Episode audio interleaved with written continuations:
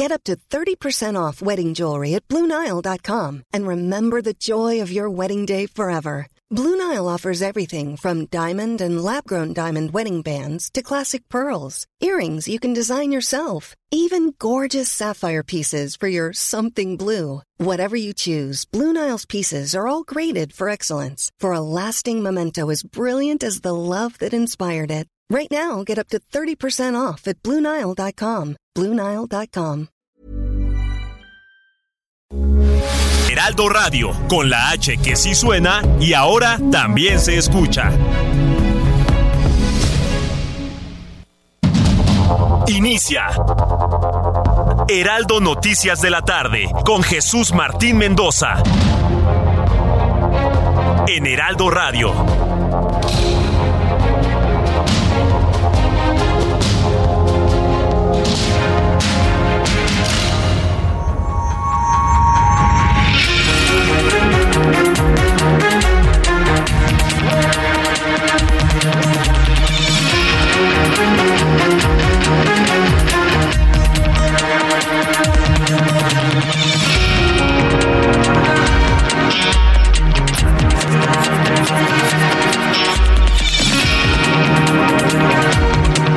Buenas tardes. Son las seis con un minuto en la capital del país. Saludos cordial a toda la cadena del Heraldo Radio que en este momento está lista para ya eh, saber la información que hay hasta el momento en, estas, en este espacio de las noticias de la tarde. A nombre del titular, Jesús Martín Mendoza, le saluda Heriberto Vázquez Muñoz. Vamos a iniciar con la información que tenemos hasta el momento.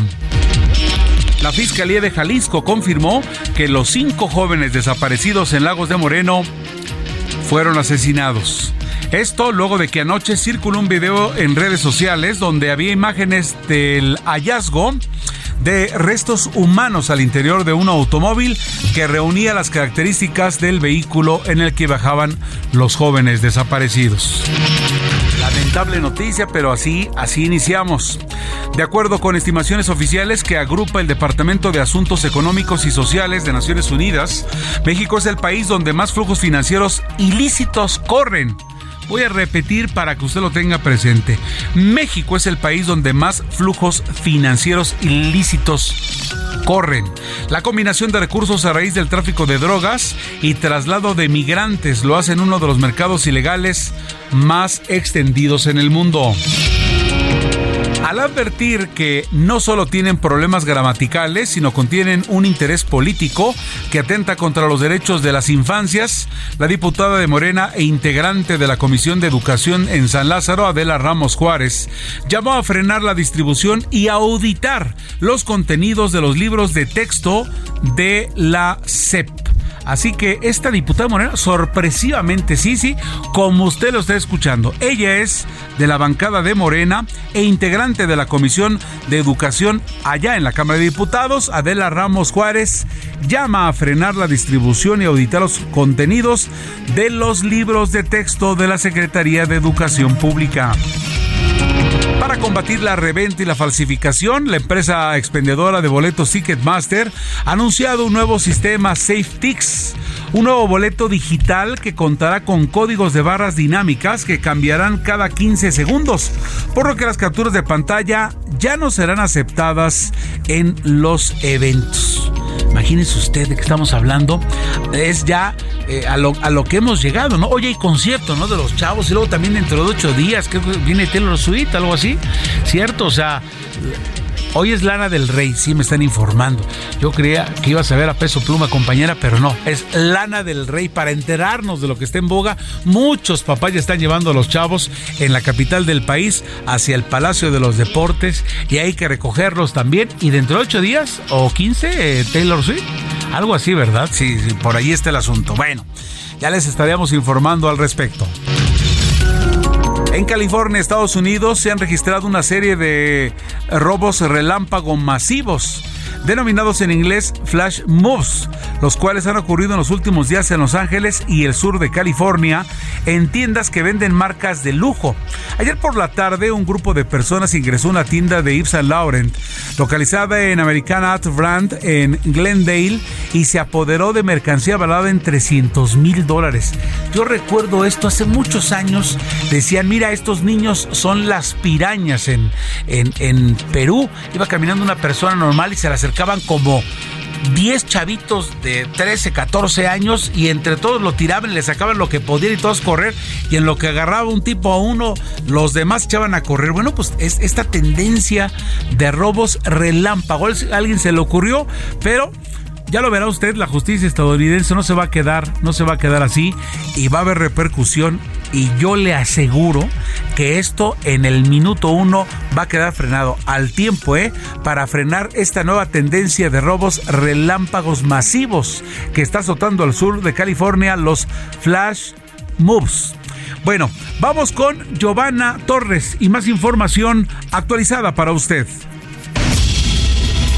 El presidente nacional de Morena, Mario Delgado, confirmó que será este jueves el sorteo para definir a las cuatro empresas encargadas de levantar las encuestas espejo para definir quién será la o el coordinador de la defensa de la transformación rumbo al 2024.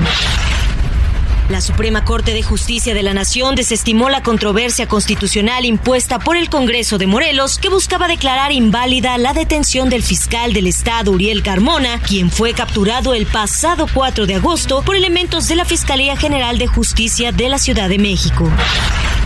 De acuerdo al Ranking Internacional de Universidades 2023, publicado por la Universidad de Shanghái, la UNAM se ubica como el mejor centro educativo en México. Sin embargo, en cuanto a Latinoamérica, la Universidad de Sao Paulo se ubicó en el mejor lugar para la región. Diputados del PRI, PAN y PRD realizarán foros para analizar los libros de texto gratuitos de la SEP los días 16 y 17 de agosto para abordar el nuevo modelo educativo en México y serán ocho las ponencias que plantearán las enseñanzas de las matemáticas, el impacto del cambio en el diseño y conceptualización, así como la inclusión, entre otros temas. El comandante de la Policía Municipal de Poza Rica, José Antonio de Luna, fue relevado de su cargo tras el hallazgo de restos humanos cercenados y envueltos en plástico en congeladores en dos casas de seguridad del norte de Veracruz. El Consejo Indígena y Popular de Guerrero Emiliano Zapata dio a conocer que dos de sus militantes fueron ejecutados a balazos el domingo pasado en la cabecera municipal de Chilapa de Álvarez en la región de la montaña alta de Guerrero. Jesús Plácido, dirigente de la CIPOG es, culpó del doble crimen al grupo criminal Los Ardillos, grupo generador de violencia en la entidad. Hugo López Gatel, subsecretario de Prevención y Promoción de la Salud, envió este martes a la Comisión Nacional de Mejora Regulatoria, la CONAMER, los anteproyectos que buscan cancelar cinco normas oficiales mexicanas en materia de salud, de las 35 que buscaba desaparecer. El Instituto Nacional de Migración reportó el hallazgo de 230 migrantes de Guatemala y uno de El Salvador, quien viajaban hacinados sin comida ni ventilación en un tráiler sobre la autopista México-Puebla a la altura del municipio de Tlaltenango. Fueron puestos a disposición de las autoridades el conductor y su acompañante. Gracias, Giovanna Torres, por tenernos al momento de la información más importante. Son las seis de la tarde con ocho minutos, seis con ocho tiempo del centro. Han localizado vehículo en llamas en caso de los jóvenes. Ha confirmado ya la Fiscalía que los jóvenes de Lagos de Moreno habrían sido asesinados. Y es que la Fiscalía de Jalisco confirmó que los cinco jóvenes desaparecidos en Lagos de Moreno desafortunadamente fueron asesinados. Esto luego del hallazgo de restos humanos al interior de un automóvil que reunía las características del vehículo en el que viajaban los jóvenes desaparecidos. Mayeli Mariscal, corresponsal de Heraldo Media Group en Jalisco, tiene la información. Mayeli, buenas tardes. Adelante con la información. Hola, ¿qué tal? Muy buenas tardes. Buenas tardes también a todo el auditorio. Pues así es, finalmente eh, ya la Fiscalía del Estado de Jalisco señala que los videos, este material audiovisual eh, que circuló en las redes sociales, tanto fotografías como un video en donde se aprecia a cinco jóvenes amordazados y que eh, pues coincide con las características físicas de los cinco jóvenes que desaparecieron el pasado viernes en Lagos de Moreno, eh, señala también el fiscal que, bueno, el día de ayer se llamó a los familiares de estos cinco jóvenes a la Fiscalía Regional para mostrarles este material y como dice la fiscal especial en personas desaparecidas, eh, pues tratar de darles la información de manera eh, veraz y pues que ellos confirmaran si efectivamente se trataba de sus familiares. Y es que estamos hablando de estos cinco jóvenes, Diego Alberto Lara Santoyo de 20 años de edad, Uriel Galván González de 19 años, Dante Cedillo Hernández de 22 años, así como Roberto Carlos Olmeda de 20 años eh, y también Jaime Adolfo de un año de edad. El día de hoy también el fiscal Luis Joaquín Méndez Ruiz confirma el hallazgo de un vehículo en llamas, esto en un tramo carretero entre Encarnación de Díaz y Lagos de Moreno. En su interior presuntamente habría restos humanos. Así es como lo señala, vamos a escucharlo.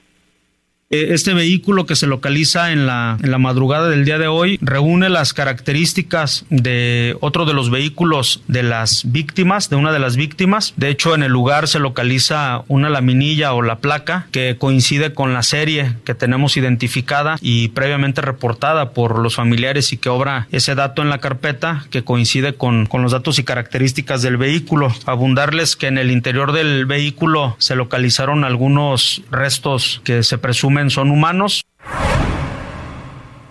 Y bueno, adicionalmente, parte de la investigación eh, se asegura un inmueble en el municipio también de Lagos de Moreno, en donde se encuentra una motocicleta con reporte de robo, así como diversas placas también de vehículos con eh, reporte de robo, drogas, un arma larga, así como cargador y celulares, además de un aparato DVR que ya están siendo analizados también por las autoridades y derivado de eh, la forma en la que dicen las autoridades eh, ocurre este presunto asesinato de los cinco jóvenes, es que se solicitará el día de hoy la atracción de la investigación a la Fiscalía General de la República, así lo confirma el coordinador de seguridad Ricardo Sánchez Berube vamos a solicitar la solicitud de atracción por parte de la Fiscalía General de la República, ya que los indicios que se tienen al momento dan la presunción de que puede existir participación de grupos criminales, parte del delito de delincuencia organizada, competencia de la Fiscalía General al ser un delito federal, por lo cual pues parte de esas acciones será en ese sentido, esperando contar con la colaboración en este caso.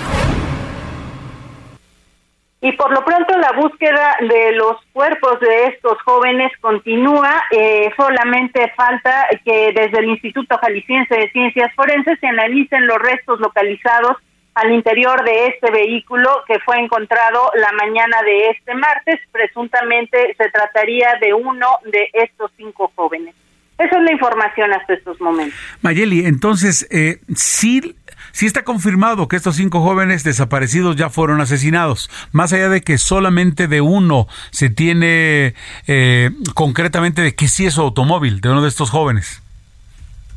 Eh, las características físicas que confirmaron desde anoche los familiares al mostrarles estos videos, este video y estas fotografías, eh, de acuerdo con la fiscal especial en personas desaparecidas, eh, dice Blanca Jacqueline Trujillo que los propios familiares eh, les dijeron que sí coinciden con las características de estas personas desaparecidas. Qué lamentable, qué lamentable. Y también por allá había lo de una motocicleta, ¿no? Aunque esta sin reporte de robo. Sí, al interior del inmueble que está asegurado ya por las autoridades se localiza esta motocicleta y eh, pues está investigando también el paradero de quienes eh, pues posiblemente estuvieran en este inmueble por parte de las autoridades. Eh, repito, se localizaron diversas placas de vehículos con reporte de robo, así como armas y drogas. Claro, claro, o sea, no era precisamente una casa habitación habitual, o sea, había, hay, hay, varios elementos que nos llevan a suponer que en efecto allí eh, pues hay gente que se, se reúne, se organiza para estar delinquiendo. Vamos a ver en qué termina esto. Oye, y un pequeño dato nada más, Mayeli, antes de concluir el enlace, y de las chicas que también habían desaparecido de, de unas jóvenes en el estado de Jalisco, ¿nada aún?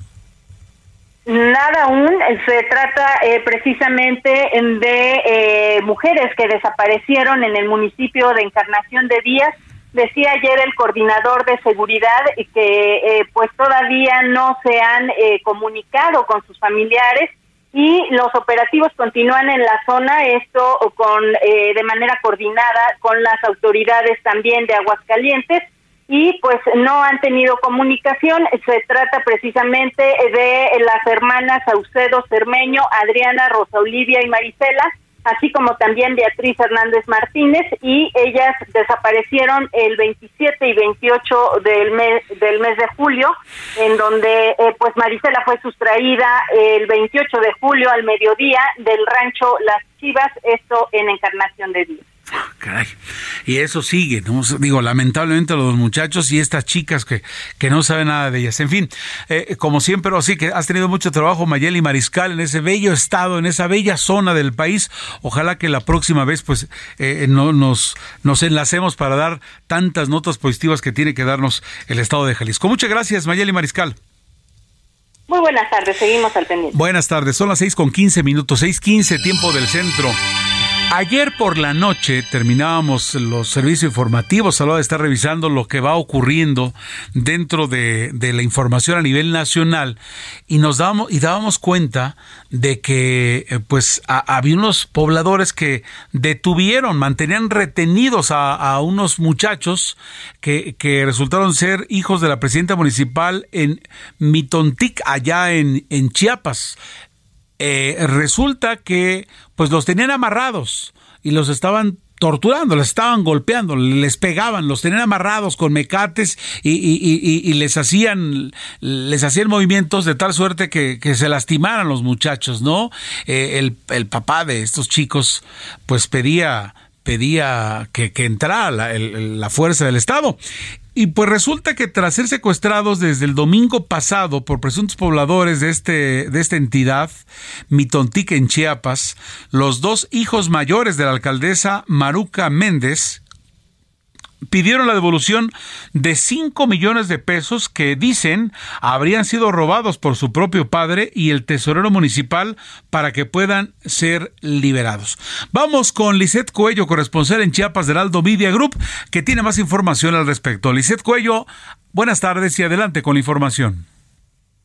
Heriberto, como tú lo comentas, la mañana de este martes fue difundido un video a través de redes sociales donde se pueden ver a los hijos de la alcaldesa de Mitontic, Chiapas y al tesorero del mismo municipio, quienes fueron secuestrados la madrugada del pasado domingo. En el video, con duración de casi dos minutos, Fernando José López Méndez y Luis Armando López Méndez, así como el funcionario Erasto Velasco Velázquez, están sentados en una mesa y piden tanto a la alcaldesa Maruca Méndez y a su padre Fernando López López que regresen la cantidad de cinco millones de pesos para que puedan ser liberados.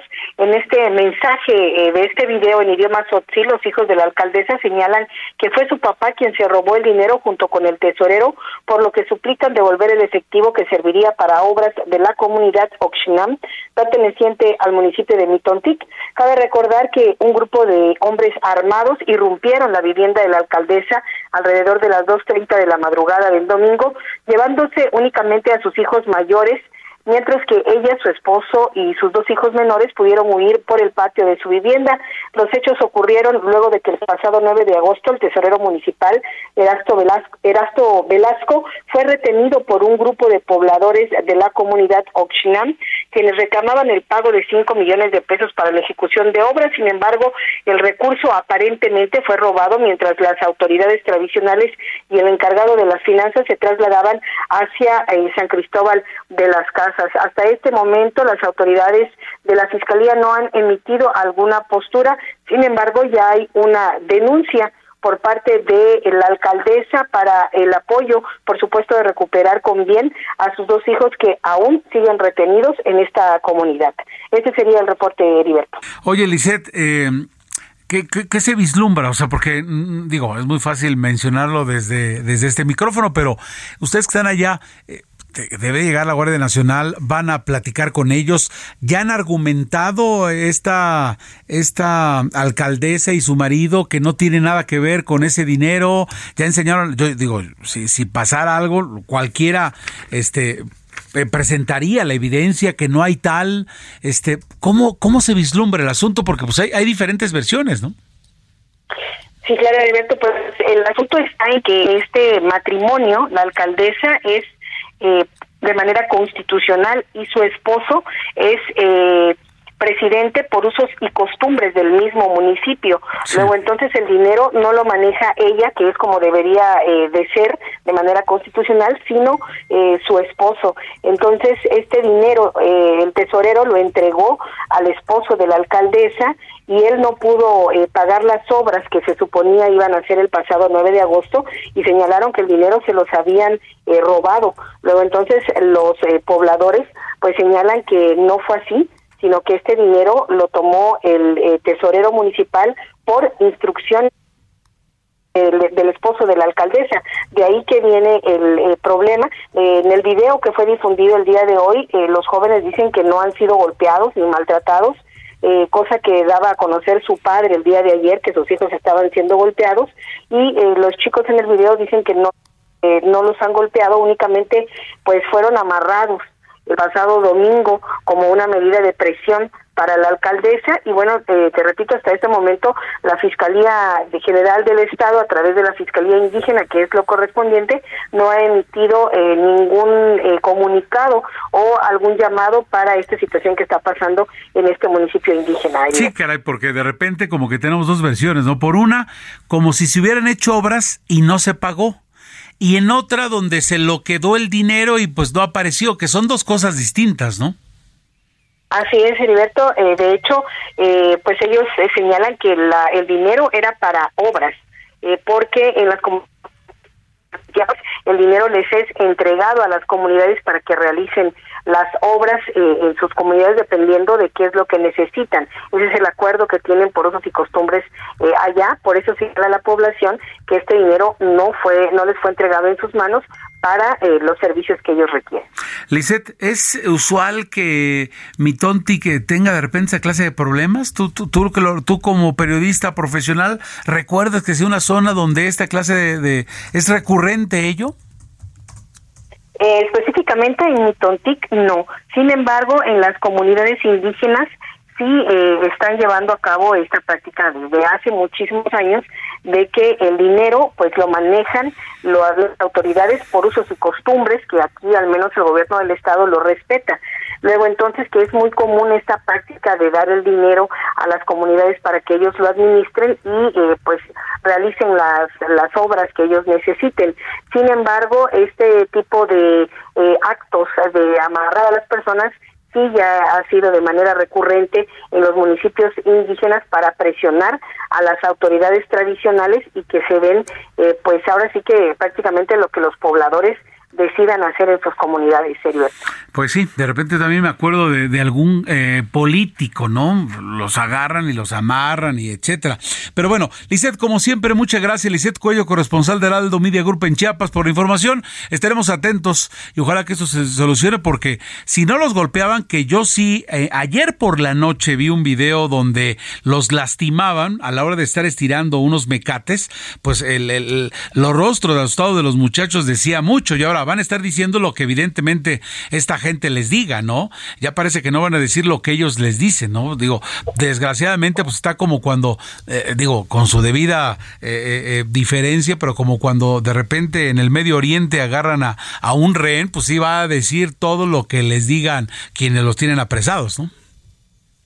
Así es, Heriberto, eh, pues de hecho los jóvenes, eh, de hecho hasta están en la mesa sentados tomando incluso algún refresco que les dan. Eso ayer, eh, pero pero antes de eso estaban amarrados, ¿eh? Y así como en un patio y toda la cosa, ¿eh? El domingo fue en la cancha municipal que está en esta eh, comunidad llamada Oxinam, que es donde se encuentran los jóvenes amarrados pero eh, pues señalan que ellos nunca habían sido eh, golpeados por los pobladores. Lo curioso es que ni la Fiscalía de Justicia Indígena ha eh, pues hecho algún comunicado para señalar que ya están investigando el caso y dar por supuesto con el paradero de estos dos jóvenes. Pues sí, sí, la verdad es que la autoridad, ¿no? Ayer su papá decía que venga el gobernador y en efecto el gobernador, la Guardia Nacional, o sea, nadie puede tomarse justicia por su propia mano. No sabemos si son culpables o no, pero si lo fueran, pues eh, eso está reteniendo a los hijos. Entonces, eh, yo creo, supongo algo y me desquito con los muchachos, ¿no? En fin, eh, está, está muy, pero muy chueco allí el asunto. Vamos a ver qué pasa y como siempre, Lisette Cuello, corresponsal en Chiapas del Aldo Mide Group, estaremos pidiéndote la información al momento y en el lugar de los hechos. Muy gentil por tu reporte. Muy, muy, muy, buenas tardes. Buenas tardes. Más información en unos minutos. Vamos a ir a una pausa y de por pronto le adelanto, México, país con mayores flujos financieros ilícitos. Nos encantaría escuchar que llega dinero de inversión, etcétera, pero de acuerdo a eh, la ONU, esto está ocurriendo en nuestro país. Vamos a una pausa. Regresamos con más a través de este espacio en la cadena de Heraldo Radio a nivel nacional.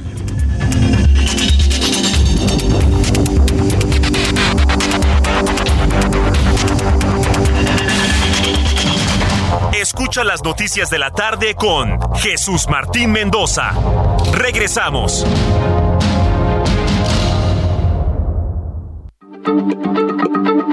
Heraldo Radio, la H se lee, se comparte, se ve y ahora también se escucha.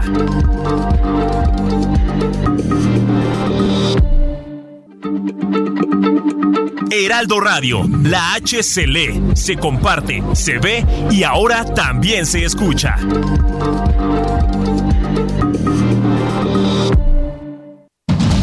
Continúa Heraldo Noticias de la tarde con Jesús Martín Mendoza.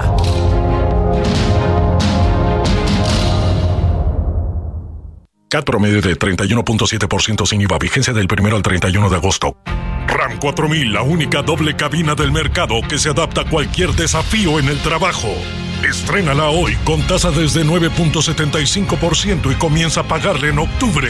RAM 4000, RAM, a todo con todo. ¿Tienes miedo de que tu hijo se convierta en un adulto insatisfecho? Este 14 de octubre en el Master Bebemundo vamos a darte las herramientas para que tu hijo se convierta en líder de su propia vida. Master Bebemundo 2023, niños felices, adultos líderes. En Papalote Museo del Niño, boletos a la venta en masterbebemundo.com.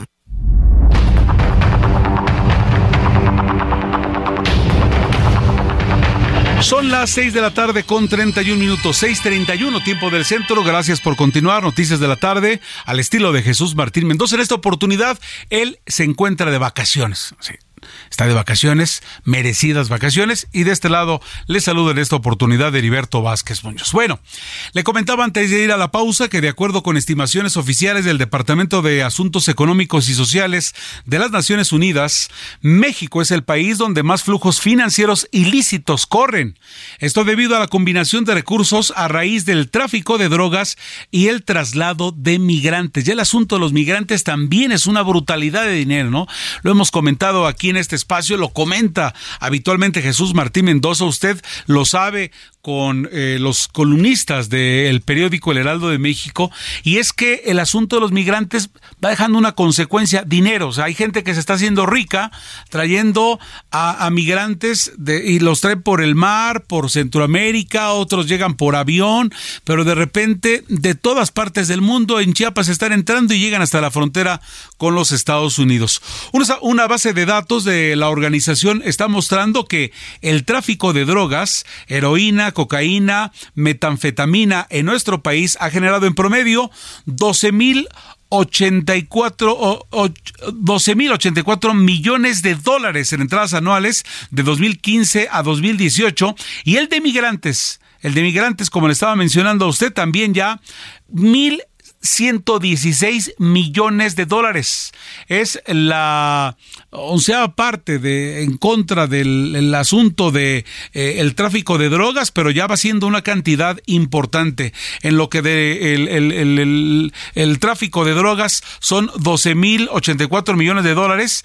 El asunto de los migrantes 1.116 millones de dólares anuales por entradas y 13.8 millones de dólares por salidas cada año entre entre 1916 y el 2018.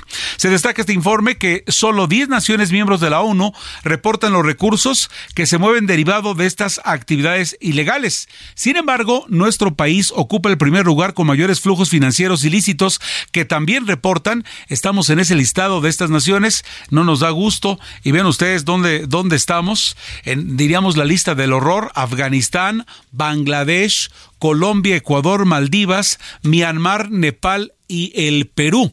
Se destaca también en este informe que ninguna economía de ingresos altos tiene estos registros, pese a que algunas se consideran destinos del mercado de las drogas, como lo es los Estados Unidos. Algo para tomarse en cuenta, México, de acuerdo a la ONU, país con mayores flujos financieros ilícitos. Es lo que está ocurriendo hasta el momento. Bueno, por lo pronto, quiero informarle a las 6 de la tarde con 34 minutos que rescata Fuerza Civil a transportista y detiene a dos en Suazua. Vamos a, a la información que tiene el corresponsal en Nuevo León, Juan Teniente. ¿Qué tal, Heriberto? Te saludo con gusto desde Monterrey. Pues mira, esta mañana eh, detuvieron a dos personas que asaltaron un transporte público federal. Esto fue en la carretera federal a Nuevo Laredo, en la entrada al Parque Tecnológico Industrial en Suazua. Los hechos ocurrieron aproximadamente a las 8.30 de la mañana, cuando los agentes estatales recibieron el reporte de un vehículo de carga que había sido robado recientemente. En el kilómetro 24 de la mencionada carretera encontraron un tractocamión que coincidía con las características proporcionadas en la denuncia. Cuando intentaron acercarse a la unidad, esta arrancó y desató una persecución persecución que gracias a las maniobras policíacas culminó en el kilómetro 26. Los oficiales observaron que la cabina estaba ocupada por dos hombres, los cuales se identificaron como Saúl N, de 25 años de edad, y José Luis N, de 24 años, mientras que una tercera persona fue encontrada acostada boca abajo en el suelo del camarote. La víctima informó a las autoridades que había sido privada de su libertad, golpeada y amenazada por los sospechosos, junto con otras cuatro personas, los cuales portaban armas de fuego. Había sido subido al tráiler para intentar asaltarlo, pero al comprobar que no tenían nada en sus pertenencias, sus captores lo obligaron a llamar a la empresa donde trabaja para solicitar dinero en efectivo, los cuales eh, pues no fueron entregados debido a la detención de estos dos sujetos, mientras que sus cuatro cómplices huyeron del lugar de los hechos. El tractocamión y la mercancía fueron asegurados, mientras que los dos probables responsables de los hechos ilícitos fueron detenidos y puestos a disposición del Ministerio Público para que se deslinden responsabilidades. Un gusto saludarte, Heriberto. Muy buenas tardes. Muchas gracias, Juan Teniente, corresponsal en Nuevo León. En todas partes eh, los amigos conductores de trailers son asaltados. Eh, no, en algunas ocasiones nada más el asunto de su mercancía de manera personal. Ayer lo que ocurrió en este eh, tiroteo, en esa balacera, en la salida de la carretera México-Querétaro.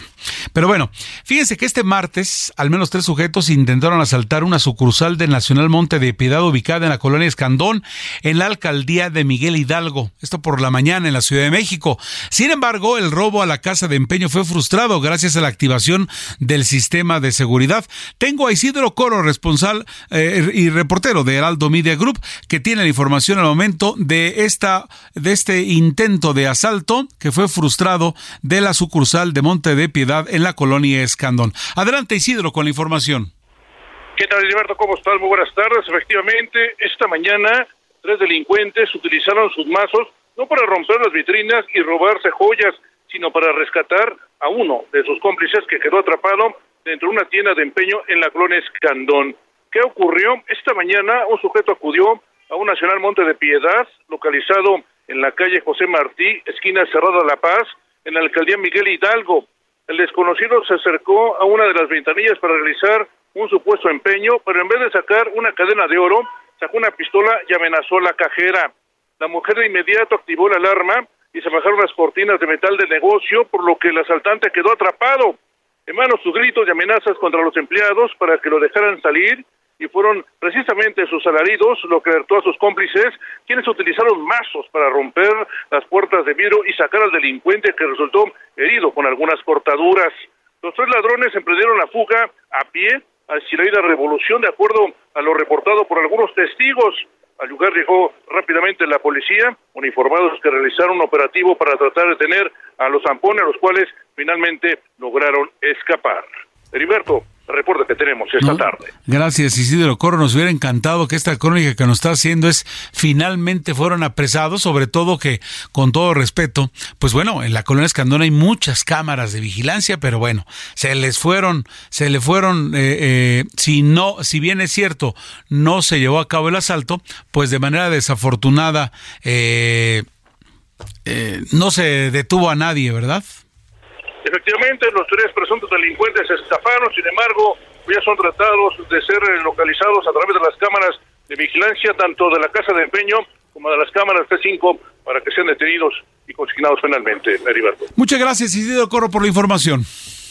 Pendientes, buenas tardes. Buenas tardes, 22 para las 7 de la noche a través del Heraldo Radio Noticias de la tarde. Le estamos dando la información al momento, lo que está ocurriendo y de lo importante que usted tiene que, pues, eh, conocer y saber. ¿Se acuerda de, la información que le dimos en torno al hallazgo de restos humanos allá en, en, Veracruz? Bueno, pues el comandante de la Policía Municipal de Poza Rica, José Antonio de Luna, fue relevado de su cargo tras el hallazgo de los restos humanos cercenados y envueltos en plástico en los congeladores en dos casas de seguridad del norte de Veracruz. Juan David Castilla, corresponsal de Heraldo Media Group, tiene la información.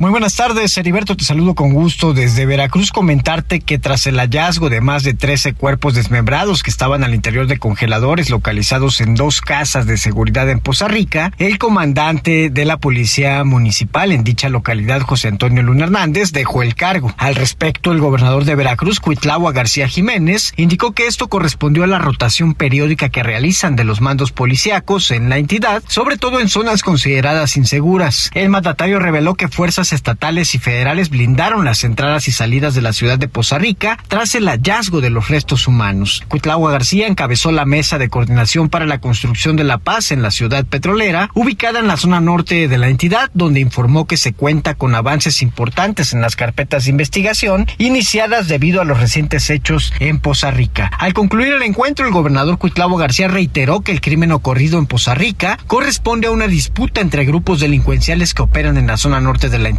también insistió que se ha reforzado la seguridad en las entradas y salidas a la ciudad petrolera en coordinación con la Guardia Nacional, la Secretaría de la Defensa Nacional y la Secretaría de Marina Armada de México. Este es el reporte desde Veracruz. Heriberto, excelente tarde, un abrazo. Muchas gracias, José Antonio de Luna, ¿no? No, no, no nos gusta escuchar cuando de repente, no, y están las averiguaciones y van a ver qué ocurre, ¿no? Eh, eh, nos encanta saber que, que, ya estamos detrás de ellos o, o cuanti más, ¿no? Ya los hemos agarrado. Pero bueno, por lo pronto el, comandante ya no está eh, en Poza Rica después de este hallazgo. Este señor ya no ocupa el puesto de, más alta responsabilidad en torno a la policía municipal en esa, en esa entidad. Son las 6 de la tarde con 41 minutos, 6:41. La diputada de Morena e integrante de la Comisión de Educación en San Lázaro, Adela Ramos Juárez, llamó a frenar la distribución y auditar los contenidos de los libros de texto. Sí, está usted escuchando bien, ella es integrante de la bancada de Morena y ha llamado a frenar la distribución y auditar los contenidos de los libros de texto gratuitos de la Secretaría de Educación Pública al advertir que no solo se trata de errores ortográficos, sino de intenciones dogmáticas y filosóficas que atentan contra los derechos de las infancias.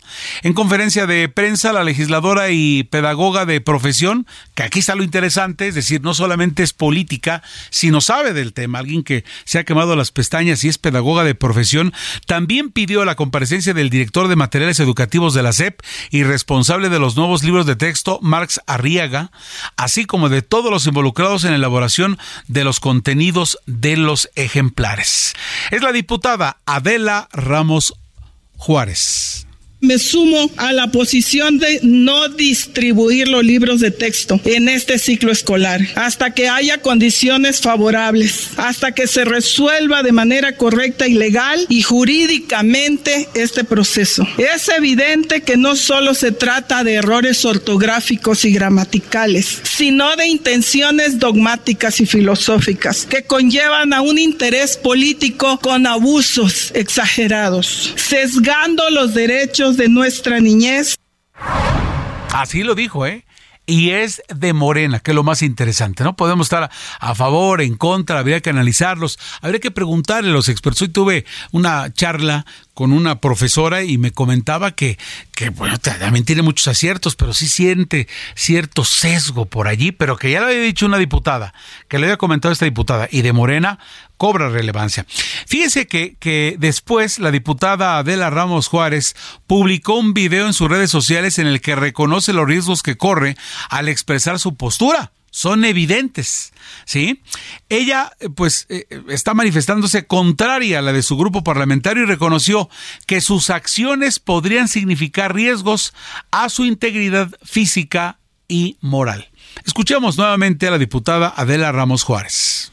Estoy muy agradecida por su solidaridad y los múltiples comentarios en apoyo al tema que estamos defendiendo. Estoy para servirles porque mi patrón es el pueblo. Asimismo, estoy consciente del riesgo que pueda tener mi integridad física y moral. Pero ante todo está mi lealtad a México. Que viva la niñez mexicana y la calidad educativa. Somos pueblo. Bueno, pues ahí está, la diputada sabe que, que se le puede venir mundo encima. Ya, ya verá usted el día de mañana lo que van a decir eh, eh, sus compañeros de bancada. Seguramente va a haber una reacción, pero ella dice, mi compromiso con el pueblo es lo que yo creo, viva la niñez. Y sobre todo un punto interesante, ella es pedagoga, sabe de lo que está hablando, no se imagina, no se lo inventó una pedagoga, la que estudia, los que están detrás de los planes de estudio, los que van desarrollando ello, los que están eh, palpando lo que, lo que requiere eh, los educandos y entonces es su punto de vista, pero dice yo le soy leal al pueblo. Anótese ese nombre, va a dar de mucho que hablar en los próximos, en las próximas horas, la diputada Adela Ramos Juárez, ¿sí? Integrante de la bancada de Morena. Faltan 15 minutos para las 7 de la noche, un cuarto de hora y las 7 tiempo del centro del país. El coordinador del PRD en el Senado de la República, Miguel Ángel Mancera, es el segundo aspirante presidencial que impugna ante el Tribunal Electoral del Poder Judicial de la Federación el proceso interno del Frente Amplio por México para elegir a su coordinador. Tengo a Misael Zavala, reportero del Aldo Media Group en la línea, quien tiene más información para usted. Adelante, Misael, buenas tardes. Buenas tardes, Heriberto, te saludo, saludo también al auditorio. Efectivamente, pues el senador por el Partido de la Revolución eh, Democrática, Miguel Ángel Mancera, es el segundo eh, pues aspirante presidencial que ya acudió a tribunales, hoy presentó una queja ante el Tribunal Electoral Federal por el proceso interno del Frente Amplio por México para elegir a su coordinador, ya que pues le negaron su derecho a continuar en el mecanismo para elegir al candidato presidencial del PAN PRI y PRD. La queja presentada ante la Sala Superior de este Tribunal Electoral Federal se suma a la que presentó ya el expanista Jorge Luis Preciado, quien también eh, pues presentó una impugnación por no permitirle pasar a una segunda etapa de este mecanismo. La queja de Mancera destaca que el PRDista impugna la negativa del comité organizador del proceso de selección de esta persona para la construcción de la frente, del Frente Amplio por México para que continúe participando en la segunda etapa del proceso de selección por el presunto incumplimiento de los elementos de calificación. Mancera también denuncia que hubo una falta de comunicación de las consideraciones de este eh, comité organizador que lo llevaron a tomar esta determinación de no permitirle continuar en esta segunda etapa además de omisiones de este comité para entregar los resultados de la recolección de firmas y simpatías. También impugna los elementos conforme a los cuales se tomó la determinación del presunto incumplimiento de los requisitos de calificación para continuar en este proceso, es decir, pues esta, eh, este requisito principal de 150 mil firmas ciudadanas, eso es lo que está impugnando Miguel Ángel Mancera, el senador afirmó que será el Consejo Nacional del Partido de la Revolución Democrática el que decida si este partido político continúa eh, como participante de la alianza del PAN-PRI, así como del proceso interno del Frente Amplio por México. Esta denuncia, eh, Heriberto, pues se presentó ya hoy mismo ante la sala superior y vamos a ver qué definen los magistrados, pues ya son dos eh, pues aspirantes presidenciales que acuden a este tribunal electoral a pues presentar juicios para la protección de los derechos político electorales de los militantes para bueno pues revisar lo que está haciendo el Frente Amplio por México y por qué solamente permite a cuatro aspirantes continuar en este segundo en esta segunda etapa de este proceso y de este mecanismo pues que definirá prácticamente al candidato presidencial de la oposición. Heriberto, hasta aquí la información. Muchas gracias, Michel Zavala. Así que el coordinador del PRD en el Senado, Miguel Ángel Mancera, ha impugnado ante el tribunal también, el Tribunal Electoral, los resultados de este proceso interno del Frente Amplio por México. Así están las cosas. Y en lo que ello sucede, en otra parte, y del mismo tema, Xochitl, Paredes y Krill han avanzado ya en la contienda interna de este frente. El que queda fuera, ayer lo platicábamos con el, diputado Krill, eh, Miranda, eh, de cuatro iban a quitar a uno y ya nada más quedaban tres. Empezaron muchos y ya nada más tres. Se quedan Xochitl Galvez de El PAN, eh, también Beatriz Paredes del PRI y Santiago Krill de El PAN también. Tras la realización del primer sondeo de opinión, el aspirante perista a la candidatura presidencial de la oposición, Enrique de la Madrid, quedó fuera del proceso interno. En la encuesta que inició el pasado 11 de agosto, Xochitl Galvez obtuvo el 38.3% de simpatías, seguida por Beatriz Paredes, fíjense, ¿eh? qué interesante, dos mujeres con 26% y Santiago Krill con 21%. Dicho ejercicio estaba planeado para desarrollarse durante cinco días, del 11 al 16 de agosto. Sin embargo, el comité organizador determinó que fuera del 11 al 14. Asimismo, al a conocer la información en su cuenta de X, antes Twitter, Enrique de la Madrid ha escrito: Felicito a mi compañera y amiga Beatriz Paredes, así como a Santiago Krill y Xochitl por pasar a la siguiente etapa para encabezar el Frente Amplio por México. Estoy convencido que un mucho mejor México es posible. Así que váyalo anotando, está impugnando el senador eh, eh, Mancera y por lo pronto, ya ayer hablábamos de que quedaban cuatro, pues ya nada más Xochitl Galvez, Beatriz Paredes y eh, eh, Santiago Krill son los que están avanzando en la contienda interna del Frente Amplio por México. Quedan tres. ¿Cuál es el bueno? ¿Usted cuál es el que cree que tiene la mayor fuerza para estar comandando la oposición? ¿Se bajarán? ¿Continuarán otros de la oposición? ¿Se sumarán otros partidos? Vamos a ver qué ocurre. Solo quedan ya Beatriz Paredes, Santiago Krill y eh, Xochitl Galvez. Queda fuera de la Madrid. Pero hay otra parte de la oposición, de los que no son morena, y me estoy refiriendo a Movimiento Ciudadano, quien eh, pues ya da cerrojazo a una posible alianza con el Frente Amplio por México. Y es que en una gira por San Luis Potosí, el coordinador nacional de Movimiento Ciudadano, el senador eh, Dante Delgado, dejó en claro, escuche usted, que en el 24 van a competir solos por la presidencia de la República y será el próximo 29 de septiembre cuando decidan eh, quién será su candidato presidencial. Y es que dice que las candidaturas de Movimiento Ciudadano son las más competitivas. Menciona, no lo digo en función de lo que dicen los que a toda costa quieren que vayamos a un proyecto al que no vamos a ir y al que permanentemente están descalificando Movimiento Ciudadano. Por eso les preguntamos si no hay relevancia para pues ¿para qué se preocupan? Establecer una conferencia de prensa al inaugurar las oficinas del partido en el centro del país, les decía en San Luis Potosí. Dante Delgado afirmó que el proyecto de Movimiento Ciudadano es diferente al que quieren construir las fuerzas tradicionales y que el PAN, PRI y PRD saben que no les alcanza para lograr el triunfo en el 24 porque han perdido 23 elecciones estatales y en lugar de advertir que hay que construir un proyecto diferente, insisten en lo mismo. Él Concretamente se refirió a la encuesta publicada por el Heraldo de México que coloca a Movimiento Ciudadano con 10.5% de las preferencias. Mencionó concretamente, cualquier proyecto que arranque con 10 puntos es capaz de ganar. En el 2015, Morena sacó 8.3% de la votación nacional y Movimiento Ciudadano el 6%. Ahora, a pesar de la perversión de que juntos iban a sacar el proyecto en el 2021, no fue así, y el ejercicio que estamos construyendo es el que nos va a permitir, se los digo sinceramente, él dice, escúchelo usted, ganar la presidencia de la República, porque eso es posible lograrlo cuando ven la forma en que grupos de intereses están participando al lado de la vieja política. También hizo mención a otras, a otras encuestas, a otras encuestas eh, diferentes a la publicada por el Heraldo de México, donde instalan al alcalde de Monterrey, Luis Donaldo Colosio Riojas, con un 30%, aunque atajó que no está decidido que vaya a ser su candidato presidencial.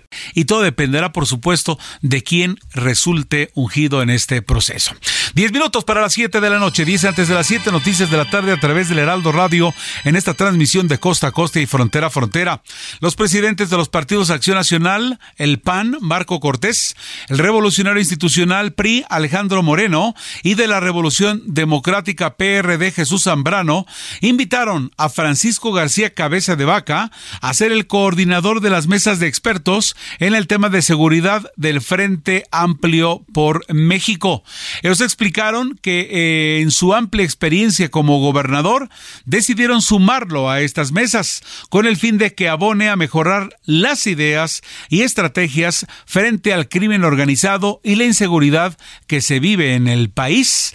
Así que el exgobernador Cabeza de Vaca pues le están pidiendo que sea el coordinador de Frente Amplio de México en materia de seguridad. Creo que uno de los grandes temas del país. En efecto, nos puede preocupar eh, la generación de empleos, eh, el asunto de la pobreza, la inflación, etcétera. Pero creo que en este momento lo que más nos interesa a usted y a mí, que vamos a votar y que vamos a elegir un nuevo presidente, digo, todavía le falta, pero ya, ya esto ya viene, pues es el asunto de la seguridad definitivamente. Vamos ahora con Mario Miranda en las calles de la metrópoli del Valle de México.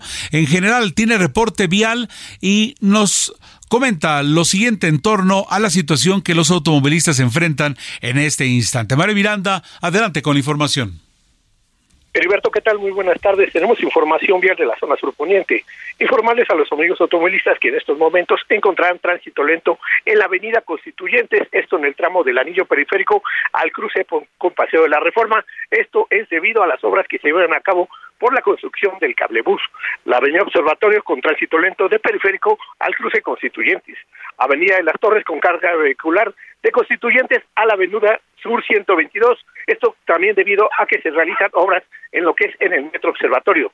El anillo periférico con buen avance en ambos sentidos de San Antonio a la Glorieta de San Jerónimo y finalmente la calle 10 con buen avance de periférico a la avenida Escuadrón 201.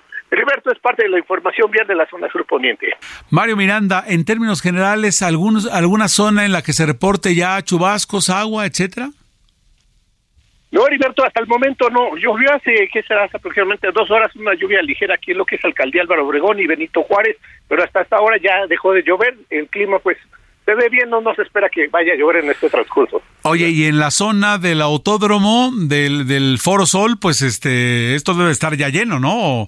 Con el concierto que tenemos hoy por la noche. Sí, Alberto, sí, comenta que sí, ya hay bastante tráfico también lo que es en las alrededores del Foro Sol por el concierto que se lleva a cabo, ya que también varias personas se quedaron a acampar pues todo un día entero ahí para pues ser de los primeros en ingresar al concierto, Gilberto. Muchas gracias, Mario Miranda. Tendremos más información contigo en unos minutos. Gracias, como siempre, por tu reporte en el lugar de los hechos. Seguimos pendientes. Buenas tardes. Buenas tardes. Falta un minuto para que sean ya las 6.55. Veamos a una pausa. No se vaya de regreso. Voy a platicarle en torno a que la Ciudad de México va a tener un decálogo de seguridad en los centros nocturnos. Además, que Ticketmaster tendrá boleto digital contra la reventa y falsificación. Es frustrante. Se tarda usted una barbaridad en conseguir un boleto y de repente el asunto que cree que cuando llega ya lo falsificaron, ya entró otro con el mismo código de barras. En fin, es un y vamos a ver que vamos a comentarle a usted qué está haciendo la empresa Ticketmaster. También vamos a platicar en torno a la inteligencia artificial aplicada en la educación. Este tema que lo traemos calientito, las soluciones digitales que pueden optimizar la experiencia educativa personalizada de acuerdo con el tipo de inteligencia y el grado escolar. Vamos a mensajes, regresamos el espacio de Jesús Martín Mendoza a esta hora de la tarde y en esta oportunidad le saluda Heriberto Vázquez Muñoz.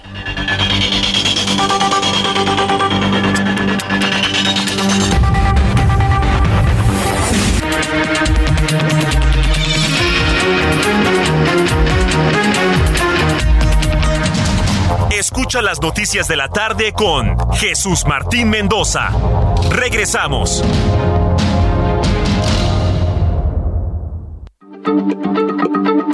Heraldo Radio, la H se lee, se comparte, se ve y ahora también se escucha.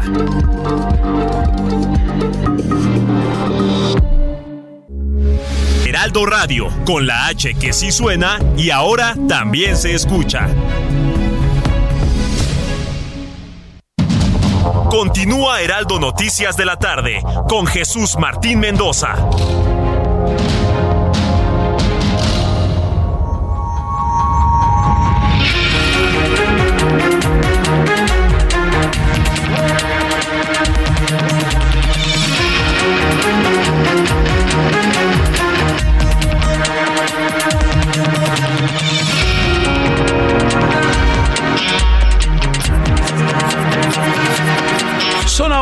Las 7 de la noche en punto. Gracias por continuar con nosotros en Noticias de la Tarde. Estamos eh, llevando a ustedes lo más importante de la información en México y el mundo. Vamos a dar también un repaso por lo que ha ocurrido terminando ya la jornada financiera. ¿Qué se espera? ¿Qué nos dicen los mercados para el día de mañana?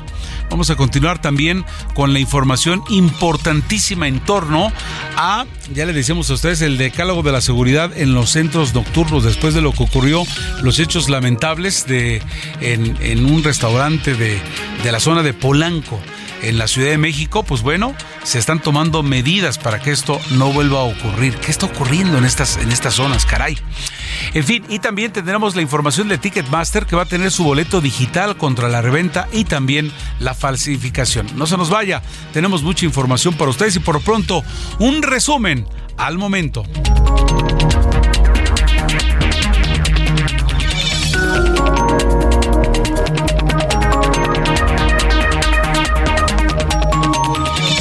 El jefe de gobierno de la Ciudad de México, Martí Batres Guadarrama, ha anunciado que en los próximos días será presentado un decálogo de seguridad para los usuarios de centros nocturnos y de entretenimiento de la capital, lo que se sumará a operativos de movilidad en las colonias donde se ubican este tipo de establecimientos. En conferencia de prensa, el mandatario capitalino aclaró que el gobierno local no está en contra de la vida nocturna, sino todo lo contrario al destacar que esta forma pues parte de los atractivos de la Ciudad de México, además de formar parte de su economía, pero se buscará que los usuarios puedan acudir de forma segura, tranquila y garantizada. Esto es lo que dice Martí Batres. Y este fin de semana vamos a tener otro operativo pues ya de mayor incursión en los propios centros nocturnos. Obviamente no estamos en contra de que haya vida nocturna en la ciudad, al contrario, la vida nocturna en la Ciudad de México es uno de sus grandes atractivos y es parte de su economía y es parte de los derechos de sus habitantes a la recreación, pero queremos que los usuarios de estos lugares pues puedan acudir de forma segura, tranquila, garantizada a estos puntos.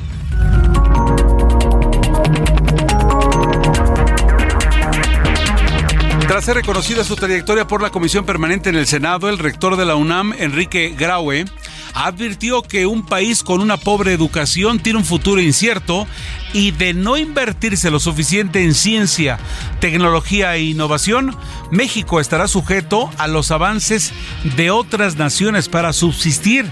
Estamos ya rezagados, ¿eh? yo recuerdo mucho cuando se checaba a nivel de los 70, 80 contra quienes competíamos, veíamos, veíamos así una economía débil. Corea del Sur, por ejemplo, le invirtió en educación el milagro chino de los últimos 20 años. ¿Qué ha ocurrido? Educación. Por eso hay que tomar, hay que tomar muy en cuenta las palabras de a un rector de la UNAM. Reitero a ustedes, un país con una pobre educación tiene un futuro incierto y de no invertirse lo suficiente en ciencia, tecnología e innovación, México estará sujeto a los avances de otras naciones. La Suprema Corte de Justicia de la Nación rechazó la controversia constitucional interpuesta por el Congreso de Morelos, con la que buscaba declarar inválida la detención del fiscal de la entidad, Uriel Carmona Gándara, ocurrido el pasado 4 de agosto por el presunto delito de obstrucción de la justicia. El titular de la Secretaría del Trabajo y Previsión Social, Marat Bolaños López, anunció que la Junta Federal de Conciliación y Arbitraje comenzó la entrega de cheques a los 7.400 trabajadores de Mexicana de Aviación con motivo de la compra de la marca por parte del gobierno federal.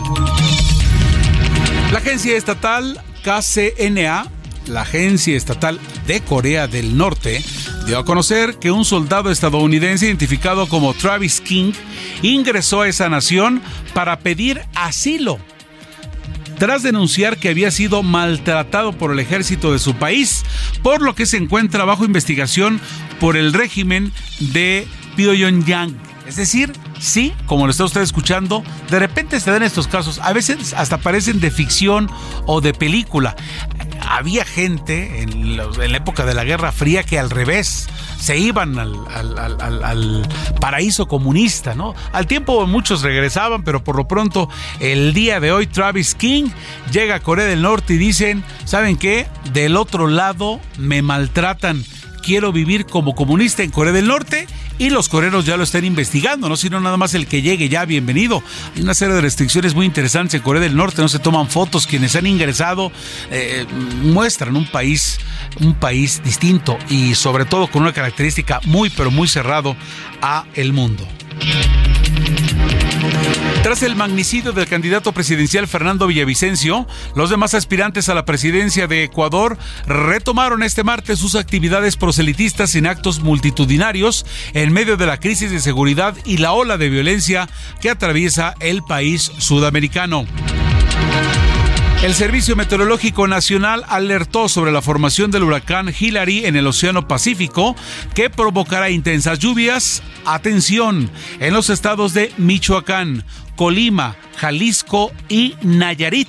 Además, se prevé que impacte en el estado de Baja California Sur para este fin de semana próximo. Cuidado amigos de Baja California Sur, allá Los Cabos. Allá va a llegar Hillary. La Conagua ha indicado que la noche del martes o en las primeras horas del miércoles se formará la depresión tropical 9E, con vientos de hasta 62 kilómetros por hora frente a las costas de Oaxaca. Hasta aquí el resumen de noticias. Se le saluda a nombre de Jesús Martín Mendoza, Heriberto Vázquez Muñoz.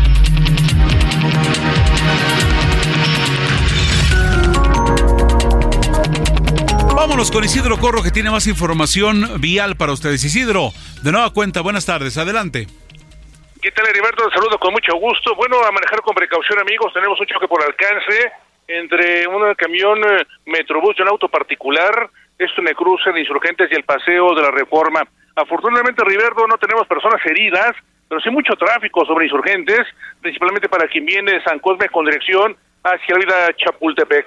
Y en ese punto tenemos elementos de tránsito agilizando la circulación no solamente de insurgentes, también de reforma para quien viene de la columna del Ángel de la Independencia con dirección hacia la Avenida Bucareli. Aquí la alternativa, amigos, hay que utilizar es laterales de reforma para quien se desplaza hacia el norte de esta capital. Ya observamos que están retirando los vehículos para agilizar la circulación, repito, muy complicada en esos momentos en la zona centro de la capital del país. Antes de llegar a ese punto, checamos también el circuito interior, como todos los días a esta hora, mucho tráfico para los amigos que abandonan la zona de Chapultepec, eso con dirección hacia la zona de la raza a partir de San Cosme Lentos, el desplazamiento vehicular, no solamente carros centrales, también en los carros laterales para quien se dirige hacia la zona de Insurgentes Norte, ha tenido pues mejor avance, nos ofrece circuito interior para quien se dirige hacia la vida Revolución. Heriberto, el reporte que tenemos esta noche. Gracias, Isidro. Corro con la información al momento, lo que está ocurriendo, lo más importante en materia de tránsito en la capital del país. Las 7 de la noche con 8 minutos. 7 de la noche con 8 minutos a través de la cadena de El Heraldo Radio. Vamos con Héctor Vieira, la información financiera para ustedes. La Bolsa Mexicana de Valores cerró la sesión de este martes con un avance del 0.54%, equivalente a 286.28 puntos, con lo que el índice de precios y cotizaciones, su principal indicador, se ubicó en 53.568.32 unidades, cortando así una racha de dos sesiones consecutivas cerrando en terreno negativo. En Estados Unidos, Wall Street cerró con pérdidas generalizadas, ya que el Dow Jones retrocedió 1.02% para quedarse en 34.946.99 unidades. Por su parte, el Standard Poor's restó 1.16%, ubicándose en 4.437.79 unidades, y el Nasdaq cedió 1.14% para cerrar en 13.631.05 unidades.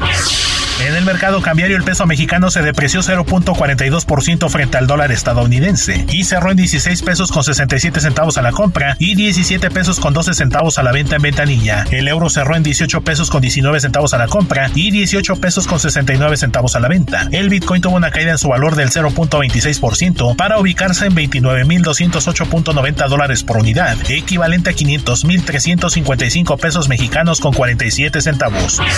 El Servicio de Administración Tributaria informó que como parte de su campaña de actos de fiscalización a 664 grandes empresas, logró recaudar 165.120 millones de pesos el primer semestre de 2023, lo que representó un incremento anual del 67% en términos reales.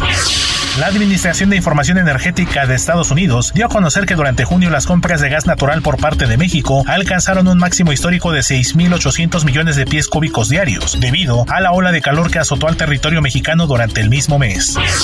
La Asociación Mexicana de Instituciones de Seguros reveló que en 2022 fueron robados 61.048 vehículos asegurados en México, lo que representa un alza anual de 0.9% y su primer repunte en los últimos tres años, para un promedio diario de 167 unidades hurtadas por día.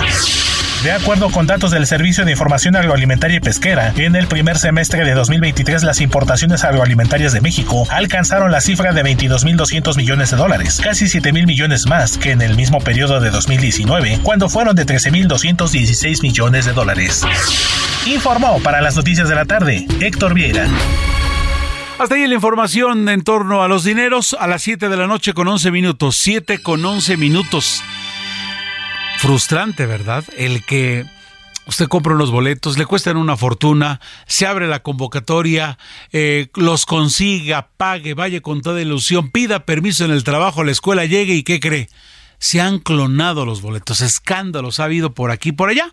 Pero bueno, aquí está una respuesta que, que ojalá les funcione, que es lo que decíamos todos, ¿no? Ellos por, por, porque es a lo que se dedican y usted y nosotros como usuarios de los mismos.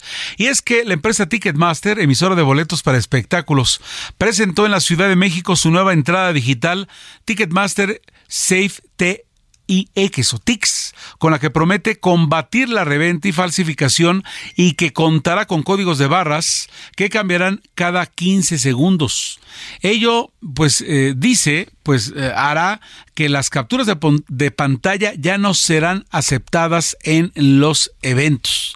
En conferencia de prensa, Ana María Arroyo, directora general de Ticketmaster México, detalló que los boletos podrán integrarse a las carteras digitales en los distintos dispositivos móviles en sistemas Android o iOS para facilitar su acceso a través de la aproximación a una terminal eh, lectora, lo que se suma a una fila virtual que brindará claridad y certidumbre a los usuarios sobre el lugar que ocupan para la compra de un boleto. Tengo eh, eh, ya en la línea telefónica a Luis Gerardo García, gerente senior de la División de Consumo para AMD México y América Latina. Luis Gerardo, ¿cómo está usted? Hola, ¿qué tal? Buenas noches, saludos. Buenas Gracias noches. por la oportunidad. Muchas gracias. Oiga, eh, eh, eh, podemos pensar que, que, las soluciones, que haya soluciones digitales para, para que se optimice la experiencia educativa personalizada. Digo, hablando de, del mundo digital, no es evidentemente de los boletos de Ticketmaster, pero ya que estamos hablando de ello, el, el asunto de hablar con un experto y de, y de pedirle que nos amplíe el panorama es en torno a que, pues, la inteligencia artificial aplicada en la educación es algo que ya que ya podemos accesar, que ya es ya es visible que sin duda será un punto de inflexión en, en, muchos aspectos de nuestra vida, en muchos segmentos y estamos convencidos que la educación será una de los sectores de mayor impacto, ya se está viendo en otras partes del mundo, eh, sí. si quieres ahorita platicamos algunos ejemplos, sí. y es el, la oportunidad de que la sociedad, las organizaciones y los gobiernos nos pongamos las pilas para sacarle el máximo provecho a estas herramientas que se vienen. ¿Qué opciones hay para optimizar el aprendizaje? Mira, el impacto que estamos viendo en, en las cuestiones digitales que ya estamos viviendo el día de hoy, eh, eh, lo estamos viendo, por ejemplo, en la educación básica. La inteligencia artificial nos puede dar mejores experiencias de aprendizaje y darle mucho mayores eh, posibilidades a los estudiantes que requieren alguna habilidad especial o un trato especial de acuerdo a su nivel o a sus capacidades, ¿no? Sí. Permitirían que algunos niños avancen más rápido a su propio ritmo, fomentando un poco más la comprensión y eh, la, la, la, en lugar de la memorización ya hay esquemas que se están eh, personalizando de acuerdo a las capacidades del niño, ¿no? O del estudiante. En una educación media, la educación este puede ser impactada porque la inteligencia artificial nos va a ahorrar mucho tiempo y nos va a dedicar virtuales, asistentes educativos que nos van a, proporcionar información de acuerdo a nuestro ritmo, de acuerdo a nuestras habilidades. Además, puede darnos datos. Sí. Pues, el grupo de la población puede estar más adelantada, ¿no? Y en la superior, bueno, la investigación científica está avanzando pasos agigantados con todos los datos con los que se alimenta la, inteligencia artificial. Ahora, para lograr esto es, ¿qué hace falta? Aparte de voluntad, supongamos. ¿Dinero? esto eh, ¿El problema es por allí? ¿O convencer a las autoridades? ¿Cómo le hacemos? Mira, primero eh, la recomendación sería familiarizarse con la tecnología. No le tengan miedo a la tecnología. No es el fin, no es el empezóse del acabose, tampoco es la película de ciencia ficción. Es información que, que, que las computadoras ahora pueden aprender de ellas y nos podemos ahorrar muchísimo tiempo. Aprendamos, entendamos la, la tecnología, desarrollemos nuestras habilidades de pensamiento crítico. A ver, la inteligencia artificial necesita datos. Si no tiene datos, no nos va a ayudar mucho. Pero la inteligencia artificial tampoco tiene ética, tampoco tiene empatía, tampoco tiene conexión emocional y ahí es donde la humanidad nos podemos dedicar un poco más eh, en estos aspectos y no tanto a, y ahorrarnos mucho tiempo en, en los procesos. Este, ser proactivos en el aprendizaje, ser curiosos y sobre todo, repito, como organizaciones y como individuos, no esperar que mi universidad me dé las materias, no esperar que mi gobierno empiece a, a atender las redes, empezar a buscar proactivamente en, Internet cómo puedo yo empezar a, sacarle más provecho a estas aplicaciones. Así es. Eh, eh, eh, esta última recomendación es de manera individual hay que meterse, atreverse, investigar qué hay. Ahora, pero a nivel autoridades, ¿Hay alguna reacción? ¿Se vislumbra? ¿Lo ven con simpatía? ¿Cómo, vislumbra Luis Gerardo García? Estoy platicando con él, él es gerente senior de la División de Consumo para AMD México y América Latina. Las autoridades en América Latina, ¿cómo lo ven? Y, de ahí que nos comentaras de algunas experiencias, por favor. Sí, mira, lo, que estamos viendo es, es, a nivel estatal. Hay, hay muchas iniciativas en nuestro país, hay mucho movimiento, no nada más el nearshoring, está trayendo inversiones a nuestro país, también está generándose mucha demanda de talento en torno a la inteligencia artificial. Este es un mensaje a los chavos, este, pónganse a estudiar programación, pónganse a estudiar este, carreras que tengan que ver con la computación, con, la, con, la, con el segmento científico, porque nos están ganando las chambas. Hay mucho, eh, hay mucho talento de China, hay mucho talento de India, que, nos están ganando estos puestos que se están abriendo en Estados Unidos, en empresas particulares, y a nivel estatal estamos viendo una cohesión con las universidades para fomentar estos programas que si bien las instituciones no van a poder modificarse rápidamente, cada uno en lo individual vamos a poder tener acceso a las informaciones para autoeducarnos. Ahí en Estados Unidos se está implementando una, un programa que se llama Dreambox, Learning, que se utiliza la inteligencia artificial para personalizar la experiencia de aprendizaje. En India se está implementando una iniciativa que se llama este, Saya con Z Y, que hace llegar la, inteligencia artificial y las conectividades a los sectores rurales, en el sector médico vienen muchas cosas como ScribeSense en Singapur que utiliza inteligencia artificial para que los estudiantes tengan exámenes un poquito más este eh, eh, digamos eficientes no y ya no se tenga que arrastrar tanto el papel pluma. En fin te puedo citar muchos ejemplos que se están dando a manera global y creo que es el momento que México y nosotros como, individuales le entremos al, al, juego de la inteligencia artificial. Sí, sobre todo no tenerle miedo. Pues Luis Gerardo García, eres muy amable por tu tiempo y gracias por ampliarnos el panorama y, y como dices, no tenerle miedo al, y al, al, asunto de la inteligencia artificial y entrarle con ganas antes de que nos rebasen otra vez. Así es, y un último comentario, vienen fuertes presiones, obviamente en lo social, obviamente en lo tecnológico, en lo gubernamental, ya, ya platicábamos al respecto, y el gran reto también viene porque esta inteligencia artificial necesita poder de cómputo, y ahí es donde nosotros estamos proveyendo servidores y computadoras para darle fuego a todos esos algoritmos que se están dejando venir Así está. Gran recomendación, sobre todo los, los chicos que están estudiando por dónde es. Ya nos ha comentado Luis Gerardo García, gerente senior de la División de Consumo para AMD México y América Latina. Luis Gerardo, gracias por tu tiempo y, a la y nos estamos escuchando en la próxima.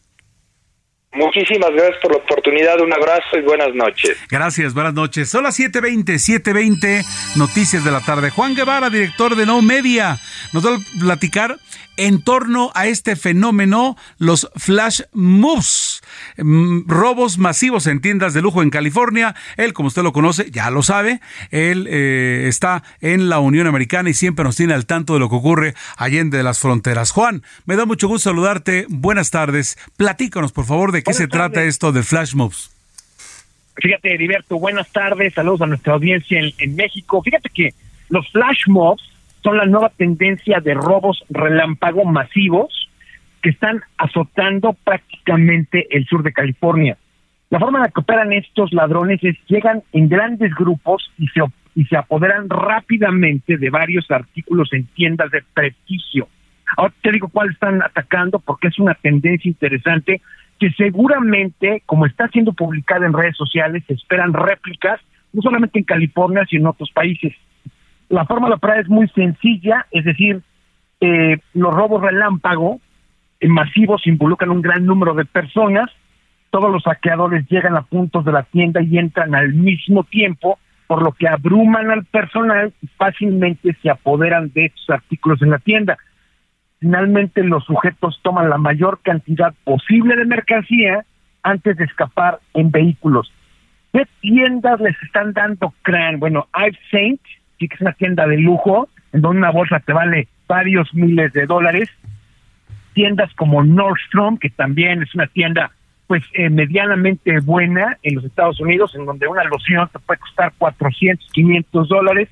Y eh, tiendas en Westfield, en Topabanga Mall, estos, estos son eh, centros comerciales de lujo. Entonces, los flash mobs los habían visto en las películas, de Heriberto, en varias películas hemos visto en donde de repente en Nueva York se junta una un, grupo de gente y se pone a bailar, por ejemplo, en, Times Square. Bueno, ahora están haciendo lo mismo, nada más que ahora le llegan a las tiendas, agandallan lo que encuentran y entonces salen corriendo en varios vehículos.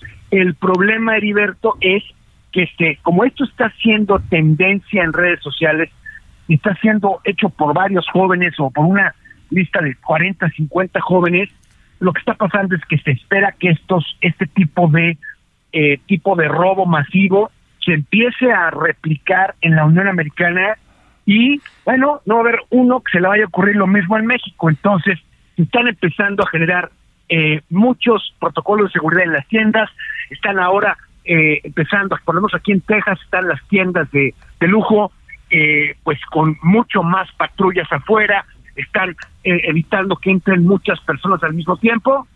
Y bueno, vamos a ver cuánto tiempo se tardan para organizarse en la Ciudad de México para hacer lo mismo.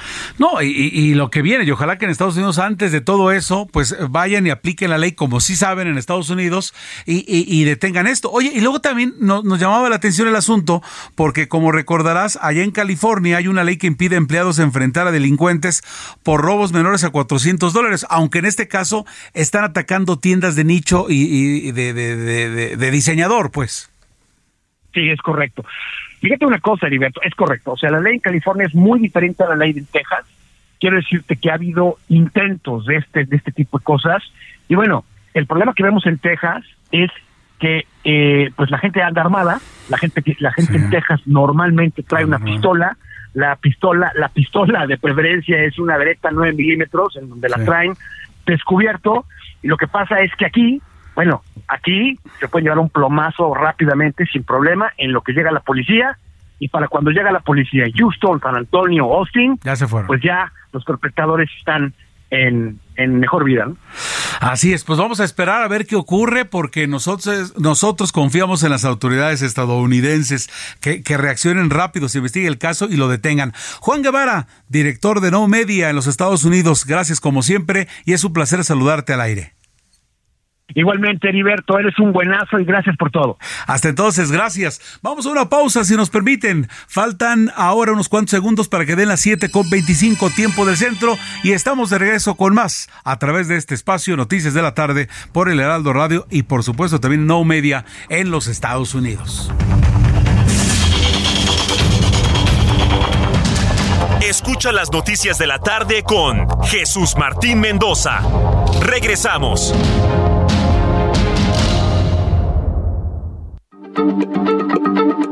Heraldo Radio, la H se lee, se comparte, se ve y ahora también se escucha.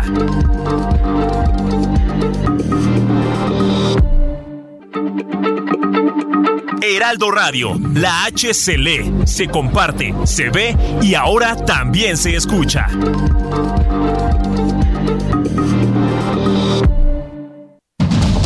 Continúa Heraldo Noticias de la tarde con Jesús Martín Mendoza.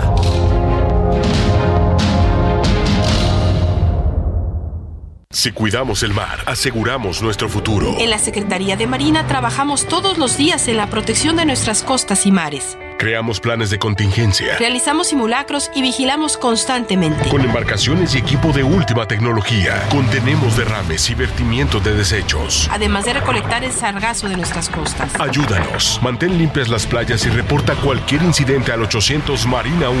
Porque el corazón de México también late en el mar. Secretaría de Marina. Gobierno de México. CAT promedio de 31.7% sin IVA, vigencia del 1 al 31 de agosto. RAM 4000, la única doble cabina del mercado que se adapta a cualquier desafío en el trabajo. Estrénala hoy con tasa desde 9.75% y comienza a pagarle en octubre. RAM 4000, RAM, a todo con todo. ¿Tienes miedo de que tu hijo se convierta en un adulto insatisfecho? Este 14 de octubre en el Master Bebemundo vamos a darte las herramientas para que tu hijo se convierta en líder de su propia vida. Master Bebemundo 2023, niños felices, adultos líderes. En Papalote Museo del Niño, boletos a la venta en masterbebemundo.com.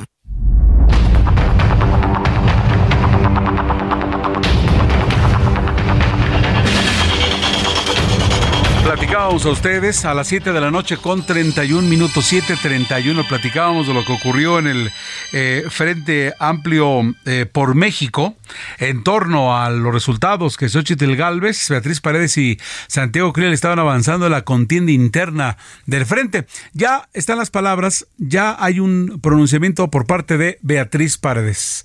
Escuchémosla. Soy Beatriz Paredes y quiero decirles que estoy muy agradecida con ustedes. Mi primera palabra es gracias. Han hecho ustedes un gran esfuerzo, con gran dedicación, con gran lealtad, con gran compromiso. Y afortunadamente ha fructificado. Pudimos salir adelante en el registro de más de 451 mil simpatizantes. Y ahora les pido que sigan adelante vamos a seguir convocando a que más compatriotas se inscriban en el padrón del Frente Amplio. Pudimos participar en el primer debate, en el primer foro, y la gente escuchó nuestras propuestas, se dio cuenta que conocemos México y que nuestro planteamiento es el más serio, el más informado y que tenemos una visión de mediano y de largo plazo para garantizar un horizonte positivo para nuestro país. Allí las, las palabras de Beatriz Paredes. Le comentábamos en el arranque de este servicio informativo que tras la realización de este primer sondeo de opinión, el aspirante priista a la candidatura presidencial de la oposición, Enrique de la Madrid, había quedado fuera del proceso interno. Súbele el volumen, como dice Jesús Martín Mendoza. Tengo en la línea a Enrique de la Madrid, quien eh, pues está quedando al margen de este proceso interno. Enrique, ¿cómo está usted? Buenas tardes. Muchas gracias por tomarnos la llamada. Al contrario, gracias por la oportunidad y un saludo muy afectuoso a ti y al auditorio. Muchas gracias, Enrique. Usted eh, leímos íntegro un mensaje donde usted eh, pues eh, felicitaba a, los ganadores y, y decía que, que, bueno, estaba lo que lo que eh, lo que se mencionaba era eh, en torno a que a que cree que, que un México distinto puede ser eh, es posible usted está convencido en torno a algún cambio. Esta sigue siendo su postura porque de repente en los últimos minutos así como que este oye pues que dicen que Enrique de la Madrid no está de acuerdo etcétera etcétera. No sé si son rumores o en el transcurso de este servicio informativo hemos escuchado algunas cosas del tipo pero quisiéramos saber de su viva voz si es tan amable cuál es su postura no, mi postura es la que por lo menos rápidamente puse en el Twitter, que es una felicitación a mis compañeras Beatriz Paredes y amiga, pero también a Santiago Krill y también a Xochitl Galvez por pasar a esta siguiente etapa. Eso es lo primero. Felicidades. Dos, reiterar mi interés y mi convicción de que la mejor alternativa para México, para México, es el Frente Amplio por México, porque sigo pensando que el camino por el que vamos no es el correcto y un mucho mejor México si es posible. Y la otra es que yo yo me acojo a las reglas. Yo firmé un documento, respeté las reglas, superé las 150 mil firmas, pasamos a un primer foro, después venía esta consulta y bueno, pues no me alcanzó, no me alcanzó. Pero eso no cambia de ninguna manera mi convicción de creer que podemos cambiar de rumbo, de que un mejor México es posible y aquí estoy, o sea que no, si hay alguna interpretación en algún otro sentido, para nada, yo aquí estoy, soy persona de palabra y yo estoy convencido de que un mucho mejor México sí es posible. ¿Qué sigue para Enrique de la Madrid dentro del Frente Amplio? Pues vea, primero, primero confirmar mi, mi, mi participación, mi colaboración y mi apoyo, eso es lo primero. Ahí está. Y decir que me sumo y que estoy contento de que el, de que el camino avance porque la narrativa le está ganando el frente, porque creo que cada vez más mexicanos recuperan la ilusión y la esperanza de que sí se puede un mejor país y ya ya elaboraré yo y pensaré cuál es la forma como yo puedo seguir sumando. La carrera es larga todavía. Este ahorita es el Frente Amplio. Las elecciones son hasta junio del año que entra. Tendré que valorar cómo puedo seguir sumando, pero no hay duda de que mi tarea y mi trabajo es contribuir a que este Frente Amplio por México sea la mejor alternativa para los mexicanos y mexicanas. Enrique de la Madrid tiene algún favorito entre sus compañeros aspirantes a representar el frente, quedan solo tres. Bueno, a ver, conozco mucho más obviamente a Beatriz Paredes, somos compañeros de, de partido, fue mi coordinadora cuando fui diputada, es una mujer muy preparada, es una mujer con experiencia, pero también como siempre he dicho, voy a respetar también el voto de los ciudadanos, pero sin duda a quien comparto más, con a quien conozco más, pues sí, obviamente sí es a Beatriz. Y creo que además, de acuerdo a los datos, veo que la es, es muy cercana con respecto a quien punteaba. Y yo siempre he dicho que estas cosas es, se deciden hasta el último minuto del juego. Y el último minuto tiene tiene también 60 segundos. Pues vamos a jugar y dejemos jugar el juego. Luego además hay un adagio, ¿no? Que, que este caballo que alcanza gana, ¿no? También, también. Entonces creo que hay que respetar el método y por eso yo lo respeto. Y por eso yo eh, lo ratifico, lo respeto. Aquí ya no me favoreció, pero el método funciona. Dejemos que el método corra para escoger a quién. Siempre he dicho, a la persona más competitiva y también la que pueda formar en su momento más adelante el mejor gobierno posible. Ese es el objetivo, no perdamos el objetivo. Eh, eh, es, es difícil, ¿no? Digo, porque usted tenía, usted tenía esperanza al sol, al sol a mano, eh, hacía propuestas, hizo gira, yo lo veía entusiasmado, echado para adelante, y es difícil hacerse un lado, ¿no? Pues mira, no, no es que me haga un lado, es que te hacen un lado. y, y, y, no pasa nada, digo, así es la vida, y yo en general, así he jugado toda mi vida. Hay cosas que me propongo y no me salen.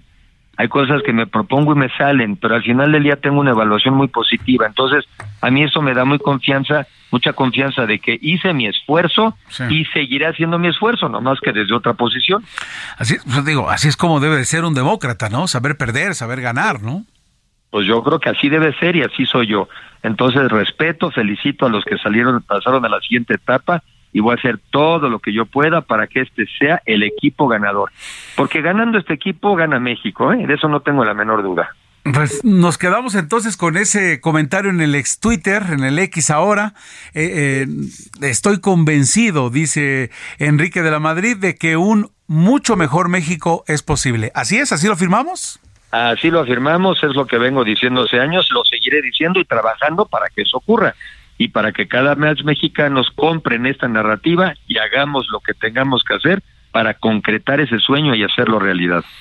Pues muchas gracias, Enrique de la Madrid. Muy gentil por tomar la llamada en este momento y acallando rumores. Definitivamente así son las cosas, así ocurrió y vamos para adelante. Así es, para adelante y sobre todo quien tiene que ganar es los mexicanos y las mexicanas para construir este México donde todos quepamos y sea más justo para todos. Muy gentil, de verdad. Muchas gracias. Le aprecio mucho que nos haya tomado la llamada.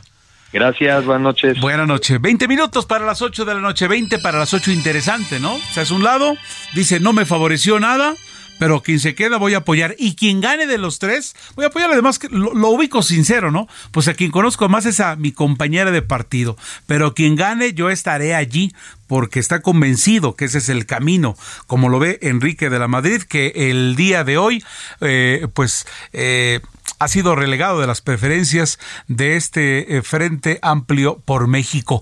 ¿Qué dijo Santiago Krill Miranda ahora que ha pasado de, cuatro aspirantes, suspirantes, dicen muchos, a que ya nada más quedan tres y él se ha pasado a la siguiente ronda? El único hombre está con Beatriz Paredes y Xochitl. Se va cerrando el círculo en, en volver a tener una candidata, una candidata mujer, que eso nos suena muy interesante en estos, en estos momentos. Escuchamos a, al, a, al exdiputado eh, Santiago Krill Miranda. Me acaban de informar que pasé a la siguiente y última etapa del proceso interno del Frente Amplio por México. Es una gran responsabilidad y a la vez una enorme oportunidad para fortalecer al frente y afianzar un camino de esperanza para México. Yo ya tomé la decisión de estar en la primera línea de defensa por México. Ahora le corresponde a la ciudadanía decidir qué lugar debo de ocupar en el reto que tenemos por delante. Para mi amigo Enrique de la Madrid, todo mi reconocimiento y afecto por su trabajo realizado. Estoy seguro que seguiremos juntos por el bien del Frente y de México. Muchas felicidades a mis compañeras Xochitl y Beatriz. Saludos. Ayer lo tuvimos en este espacio de Santiago Krill Miranda, ya nos había dicho lo que iba a ocurrir, pero no sabíamos si él iba a quedar, ser favorecido. Y en efecto, de cuatro, de cuatro suspirantes han quedado tres. Tres. La oposición tiene tres. Beatriz Paredes, Xochitl Galvez y Santiago Krill. ¿Quién será? ¿Quién será el candidato de la oposición, o por lo menos de esta parte de la oposición, si no pasa otra cosa, pues ahí ya, ya solamente quedan tres. Las 7 de la noche con 41 minutos, 7.41 en Georgia, allá en Atlanta, Fanny Willis, la fiscal distrital del condado de Fulton, anunció los cargos que implican al expresidente Donald Trump en una extensa conspiración para subvertir las elecciones en donde incluso lo nombró como el cabecilla. El primer cargo de la imputación del estado de Georgia acusa a Donald Trump y a otras 18 personas de un delito conocido como rape catering, una extorsión o asociación ilícita. Racketing. Esta es la cuarta serie de acusaciones criminales hechas contra Trump en meses recientes, pero es la primera vez que un expresidente estadounidense las enfrenta. Y es que eh, esto se debe a los cargos imputados en el pasado para condenar a jefes mafiosos, fíjense nada más, eh, como John Gotti y Vincent Gigante.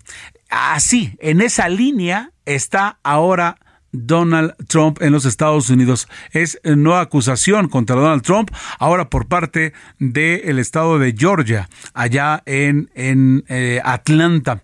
Vamos a un resumen internacional, ya que estamos en noticias de El Orbe con Alina Leal Hernández. Ayer el expresidente estadounidense Donald Trump fue acusado de haber intentado manipular los resultados electorales en el estado de Georgia durante las presidenciales de 2020. Se trata de la cuarta imputación penal en su contra. La ley utilizada por la fiscal Fanny Willis coloca al exmandatario de Estados Unidos al nivel de los líderes mafiosos. Según el documento de acusación presentado por el gran jurado del condado de Fulton, Trump enfrenta 13 cargos, entre ellos el de violar la ley rico de Georgia o ley de organizaciones corruptas e influencias por chantajes. En otras palabras, el jurado acusa al aspirante presidencial republicano de formar parte de una amplia conspiración para intentar anular el resultado de las elecciones en las que perdió ante el demócrata Joe Biden. Tras asumir la presidencia de Paraguay, Santiago Peña prometió trabajar por la prosperidad del país y dijo que el éxito es lograr que todos los paraguayos estén mejor y que el mundo sea testigo del resurgir de un gigante. A la ceremonia acudieron gobernantes de América Latina, así como el rey Felipe VI de España y el vicepresidente de Taiwán. Una poderosa explosión sacudió un bullicioso mercado de una ciudad cercana a la capital de la República Dominicana y provocó la muerte de al menos 10 personas y lesionó a otras 36 de gravedad. Autoridades informaron que las personas que resultaron heridas tras el estallido en una panadería de la localidad de San Cristóbal ya se encuentran estables.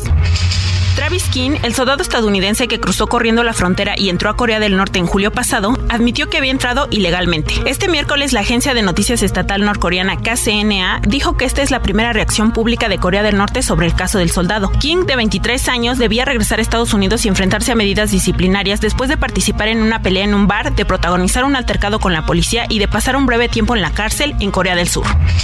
En Brasil, el ministro de Minas y Energía, Alexander Silveira, encabeza una investigación donde posiblemente hubo acciones humanas dentro de un apagón eléctrico que afectó a 25 estados del país y el Distrito Federal. El apagón cuyo motivo se desconoce afectó por más de seis horas la red de energía brasileña de este martes. El servicio fue restablecido completamente después del mediodía. Las 7 de la noche con 45 minutos, tiempo del centro del país.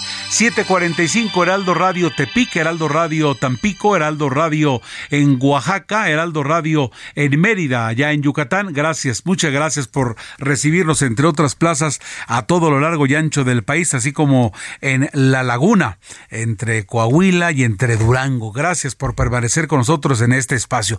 Tengo la línea telefónica, usted ya lo conoce en este espacio de Jesús Martín Mendoza a Juan Musi, financiero. Nos hemos comunicado con él porque queremos que nos, que nos comente más en torno a la desaceleración económica y la baja de calificación de los bancos en los Estados Unidos. ¿Sí?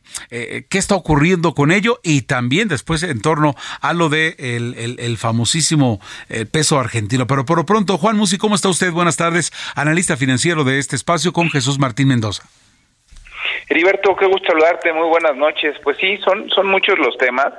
Fíjate que el, el, primero que comentas, pues tiene que ver con esta degradación en la baja de la calificación de la deuda de Estados Unidos que hace un par de semanas hizo la calificadora Fitch sobre los bonos soberanos norteamericanos, que yo te diría que tuvo un impacto limitado, no tuvo un impacto muy muy fuerte en mercados, me parece hasta cierto punto atinada la baja en la calificación de AAA, AA más.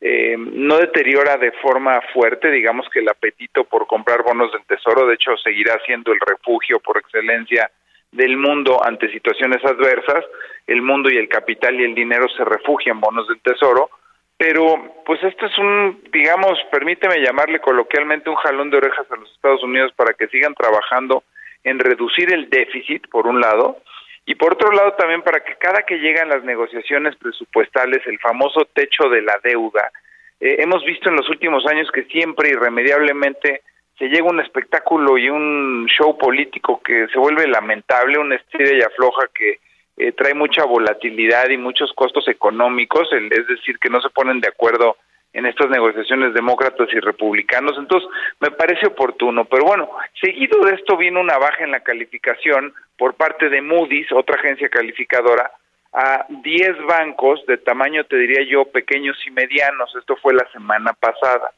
Y esta semana hay nuevas declaraciones por parte de Fitch en donde pues básicamente lo que dice es que trae en la mira y que podría también reducir la calificación de algunos bancos grandes. Tampoco creo que tenga un gran impacto y tampoco creo que sea una este, noticia que cause mucho daño, porque aquí lo que ocurrió, y no sé si recuerdas, Heriberto, lo comentaba yo en este espacio hace algunos meses, es que toda la crisis que detonó, sí la quiebra de Silicon Bank, de Signature Bank, de eh, eh, estos bancos que tenían además inversiones en criptomonedas y, quebraron, eh, otro es el First Republic Bank, etcétera, etcétera, provocó una estampida de bancos pequeños y medianos hacia bancos grandes. Entonces, pues esto complicó y deterioró mucho las finanzas y los, digamos que los estados financieros de estos bancos al provocarse este miedo, esta salida masiva de, de capitales. Este segundo tema que, que, bien comentas y que también te quería eh, platicar, pues es la desaceleración económica tan fuerte que está viendo China, el gobierno está preocupado, está viendo cómo incentivar, tienen mucho dinero, de hecho es el país con más reservas, el, gobierno más rico del mundo, te diría yo, es, es el gobierno chino y tiene municiones con que, digamos que contrarrestar efectos de una desaceleración fuerte, pero evidentemente, bueno, pues esto tendrá consecuencias en el crecimiento global, hay miedo e incertidumbre en las cifras de desempleo en China, también hay algunos temas ahí con algunas grandes empresas inmobiliarias que son como fideicomisos en bienes raíces, estas fibras que así eh, conocemos en, materia financiera, que pudieran tener grandes niveles de desocupación, insisto, por esta eh, falta de, de, actividad económica, y que si bien es cierto, pues viene desde la pandemia, ¿no? Y por último, Heriberto, pues como comentas, eh, habrá que ver cómo se sigue desenvolviendo y qué puede hacer ahí la autoridad china pero bueno, como te decía, yo también creo que ahí eh, tiene con qué hacer frente a esta complicada situación eh, el, gobierno chino. Y por último, me, me, decías comentar sobre el tema de la situación en Argentina, pues que sí, lamentablemente eh, llevan ya décadas, te diría yo, en crisis económica. hace no mucho, si mal no recuerdo, al principio de los años de, de, la cuando abrimos en la década de los 2000, no me acuerdo si fue en el 2001 o 2002, empezaron prácticamente a la par el peso argentino contra el dólar norteamericano, es decir, la paridad cambiaria era uno a uno. Hoy ya vamos en 350 pesos. Fíjate eh, eh, lo que se ha devaluado esa moneda pues en un relativamente corto plazo. Eh, ha sido recurrente, sin importar el cambio de administración y los diferentes presidentes, el hecho de que no se ha sabido manejar esta crisis económica. Ha habido eh, impagos, es decir, han defolteado, han incumplido el pago de cupones y de la deuda emitida por el propio gobierno argentino. Ha habido corralitos, es decir, ha habido eh, medidas para evitar que los ahorradores saquen sus recursos del país y de los bancos. Eh, también ha habido por ahí algunas expropiaciones de algunas empresas extranjeras en, en materia energética, en fin, una serie de decisiones bien, bien, bien desatinadas que han puesto a los argentinos en una situación económica súper complicada. Hoy súmale esta situación económica complicada que también la situación política es bien complicada. Es muy probable que llegue al poder después de Alberto Fernández pues una un personaje extremadamente radical de extrema derecha que trae ideas este pues muy muy muy radicales y, y que pues también creo que no no pueden ayudar mucho o, o contribuyen mucho a sacar de esta problemática argentina. Y pues el último de los temas que te tengo que comentar es que la tasa de referencia que hoy, por ejemplo, Estados Unidos tiene en el 5.25, por, no, 5.50%, México en el 11.25, los argentinos el viernes pasado tuvieron que subir la tasa de referencia al 112%. qué terrible. Un verdadero desastre económico y te digo, pues súmale a esto la complicada situación política.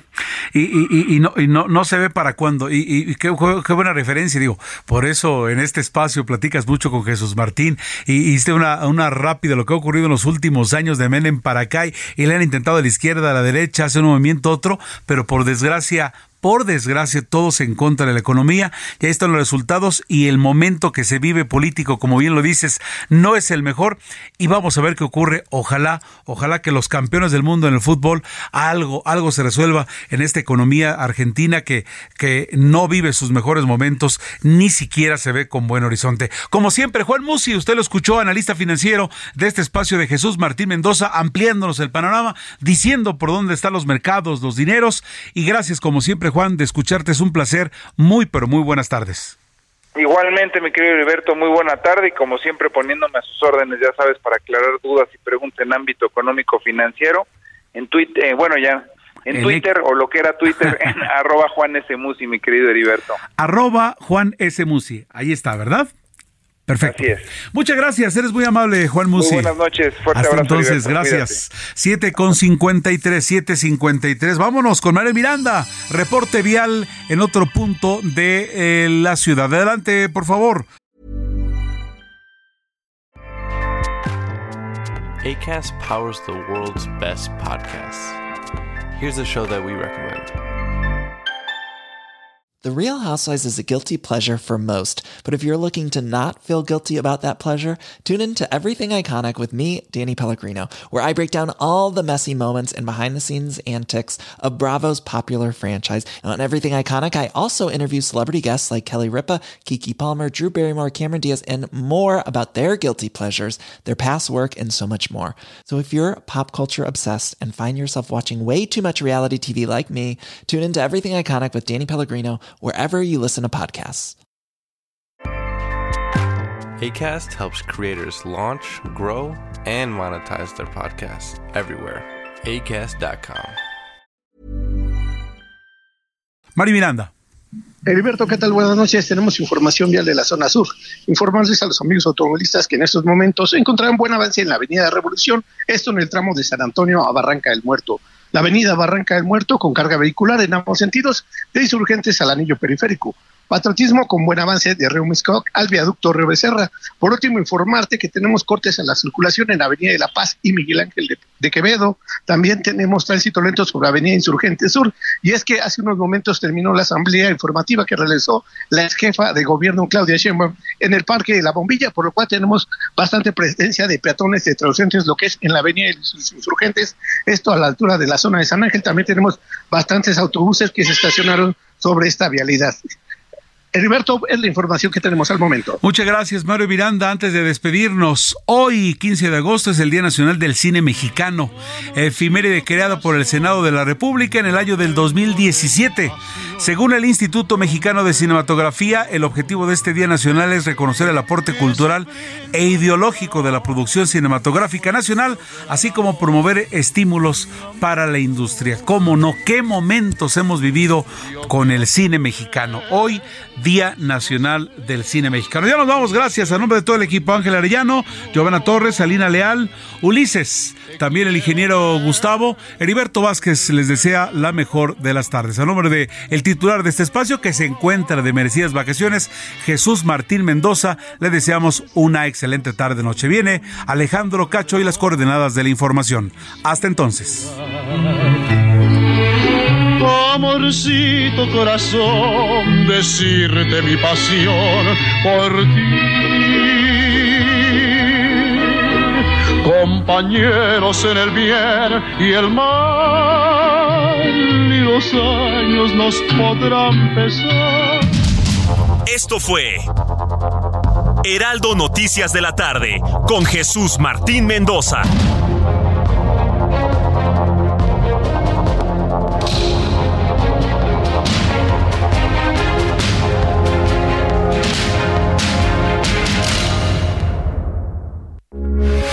Heraldo Radio, con la H que sí suena y ahora también se escucha.